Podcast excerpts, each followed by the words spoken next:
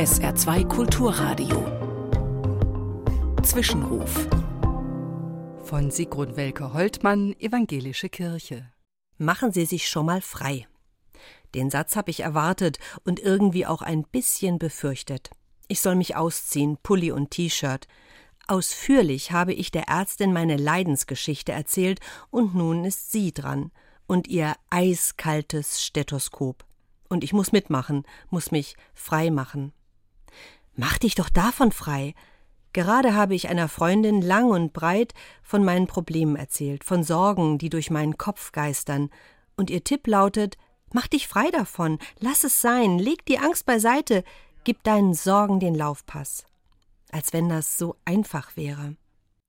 Das neue Jahr liegt gerade noch vor uns, doch während die einen bereits über die Vielzahl von Terminen stöhnen, freuen sich die anderen an den leeren Seiten in ihrem Kalender.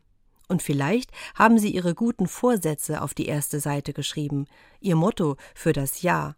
Meins lautet Mach dich frei davon. Doch das ist gar nicht so leicht, das sich frei machen. Beim Pulli geht es noch, doch schon die Gedanken in meinem Kopf lassen sich nicht so einfach ablegen, und die Termine schon gar nicht. Zur Freiheit hat uns Christus befreit.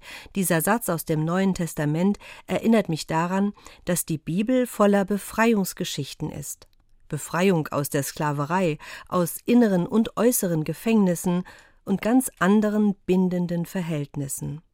Die Geschichten erzählen mir auch, dass Befreiung sich oftmals nicht kurzfristig herstellen lässt, sondern Zeit braucht und ein Gegenüber, das mir Freiheit zutraut und mir zuspricht, ich mach dich frei.